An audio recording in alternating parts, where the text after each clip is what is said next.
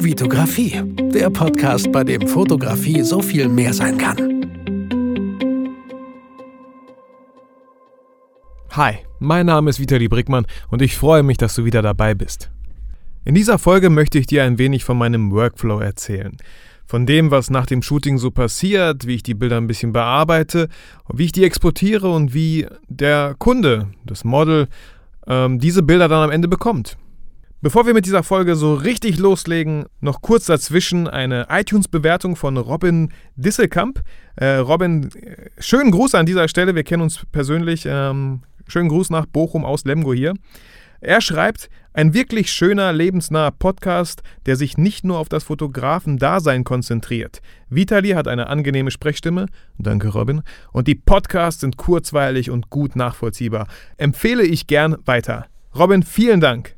Wie du sicherlich weißt, habe ich eine 5D Mark II, mit der ich schon sieben Jahre lang fotografiere.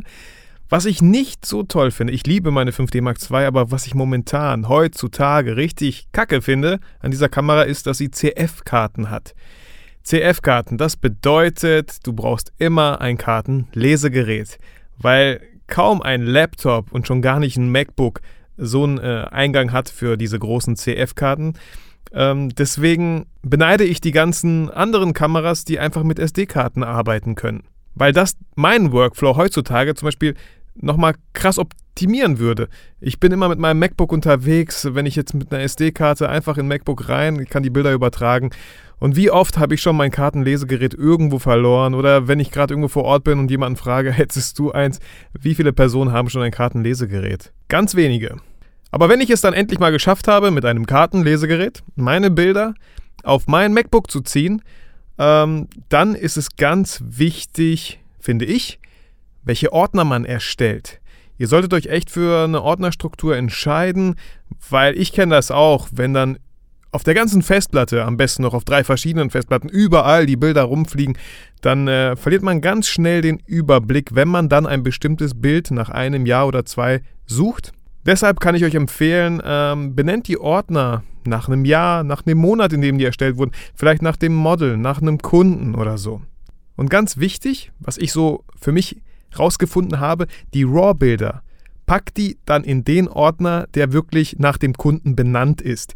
Früher habe ich immer gemacht, okay, Kunde, zum Beispiel Clara, und dann habe ich da nochmal einen Ordner erstellt, dass das die RAW-Bilder sind. Und in diesen RAW-Ordner habe ich die ganzen RAWs reingepackt. Das Problem ist einfach, wenn ich dann in Lightroom reingehe gehe und importiere und die ganzen Bilder importiere, dann habe ich natürlich in meiner Bibliothek alle möglichen Ordner, die RAW heißen. Und nicht Ordner, die entweder Clara heißen, Melanie oder irgendwie Photowalk, sondern alles voller RAWs und dann verliert man relativ schnell den Überblick. Deswegen entscheide ich mich für den Ordner, zum Beispiel für den Kunden äh, oder das Model Clara, pack da die RAWs rein und später dann beim Export äh, kommt da nochmal ein JPEG-Ordner rein, wo die fertigen Bilder dann halt als JPEG äh, exportiert werden. Ja, und wenn ich meine Bilder dann in Lightroom importiert habe, gehe ich natürlich, so wie ihr wahrscheinlich auch, die Bilder durch und vergebe allen Bildern, die ich erstmal ganz okay finde, ganz gut finde, einen Stern. Wenn ich durch bin, gehe ich nochmal die ganzen Bilder mit einem Stern durch und vergebe zwei Sterne für die, die ich halt richtig gut finde. Dann kann man natürlich bei Lightroom auch äh, Markierungen setzen. Ich setze oft einen grünen Rahmen um die Bilder, wenn es bei Hochzeiten zum Beispiel der Fall ist, ähm, einen grünen Rahmen um die Bilder, die dann später im Hochzeitsbuch erscheinen sollen. Somit habe ich später für den Export einfach die Wahl, okay, ich exportiere einfach erstmal diese ganzen Bilder für den USB-Stick, den ich dem Kunden, dem Brautpaar dann gebe und die Bilder, die ganzen grünen, exportiere ich in den Ordner Hochzeitsbuch. Und wenn ihr dann zum Beispiel äh, mit Saal Digital jetzt arbeitet und die Bilder dort importieren wollt, einfach den Hochzeitsordner und ihr wisst ganz genau, das sind alle Bilder, die ich in, gerne in dem Hochzeitsbuch drin hätte. Wenn wir schon bei Thema Hochzeiten sind, da finde ich halt Lightroom auch das Tolle mit seinen Presets. Bei Hochzeiten habt ihr einfach echt viele Bilder, die zustande gekommen sind, wenn ihr wirklich eine Hochzeit begleitet, von morgens bis nachts. Könnten 2000, 3000, 4000 oder vielleicht auch mal 5000 Bilder sein. Und ähm, da sind Presets echt Gold wert. Stellt euch mal vor, ihr habt jetzt so ich sag mal, 500 Bilder an einer Location. Es ist zum Beispiel jetzt dieser eine Park, da sind 500 Bilder entstanden. Das Licht war fast dasselbe. Der Hintergrund ist oft derselbe, weil halt in diesem Park vielleicht einfach nur diese Sträucher da standen, zum Beispiel jetzt. Und ihr bearbeitet einfach ein Bild mit einem Look, den ihr toll findet, mit dem ihr zufrieden seid und speichert diesen Look als Preset ab und übertragt die erstmal diesen Look einfach auf die 499 anderen Bilder. Da gibt es halt auch noch so einen Button, der nennt sich Synchronisierung, wenn ihr alle Bilder auswählt. Das kann ich vielleicht irgendwann mal in einem Video ein bisschen genauer erklären. Hier wäre es jetzt ein bisschen zu viel verlangt, das alles sich vorzustellen. Aber genau da ist Lightroom halt so toll. Ich könnte mir unmöglich vorstellen, die ganzen Bilder, die 500 Bilder irgendwie äh, mit Photoshop da zu arbeiten. Das macht absolut für mich erstmal keinen Sinn. Es sei denn, ihr kennt da irgendwie eine Lösung oder so. Aber nee, für mich macht es absolut keinen Sinn, deswegen Lightroom. Lightroom ist in der Hinsicht super toll. Und vor allem auch super zeiteffizient. Und wenn dann die ganzen anderen 499 Bilder genau diesen gleichen Look haben, dann könnt ihr ja nochmal durch die Bilder halt durchgehen und kleine Anpassungen machen. Und Lightroom hat auch die Möglichkeit, dass wenn ihr zum Beispiel jetzt so 20 Bilder auswählt, die als Raster anzeigen lasst. Und dann habt ihr als Raster die ganzen 20 Bilder sofort auf einen Blick sichtbar. So könnt ihr auch die Bilder, die, die die Helligkeitsanpassung nochmal anpassen, gucken, ob irgendwelche Bilder aus der Reihe tanzen. Weil das ist halt schwer, wenn ihr alle Bilder einzeln nacheinander durchgeht, dann habt ihr vielleicht noch das erste im Gedächtnis, aber wenn ihr beim 20. Bild seid, dann wisst ihr gar nicht mal, wie das erste aussah. Und vielleicht ja, ihr wisst, was ich meine. Vielleicht gibt es dann, dann so leichte Abweichungen. Deswegen ein Raster, alle 20 Bilder auf einen Blick und dann werdet ihr schon sehen, so, wow, was habe ich denn da gemacht? Warum sieht das so ganz anders aus als die anderen 19 Bilder? Ganz kurz ein bisschen Werbung an dieser Stelle für meinen YouTube-Kanal. Wenn ihr wissen wollt, wie ich meine Bilder bearbeite, dann äh, besucht meinen YouTube-Kanal, schaut euch die ganzen Lightroom Corner-Folgen an. Ähm, ich würde mich freuen. Ja, und wenn ich dann, wie gesagt, soweit bin, dass die Bilder bearbeitet sind, exportiere ich die ganz normal äh, als JPEG und sage Lightroom auch, dass ich diese Bilder, die ich gerade exportiere, exportiere die bitte in den JPEG-Ordner oder zum Beispiel in den Hochzeitsbuch-Ordner, je nachdem, welche Bilder ich halt ausgewählt habe. Und da, wenn es wirklich um Bilder geht, die ich gedruckt haben möchte, die ins Buch äh, kommen sollen, die als fertige Bilder an den Kunden gehen, stelle ich natürlich die Qualität auf die bestmögliche ein. Da gibt es ja so einen Regler, einfach ganz hochziehen.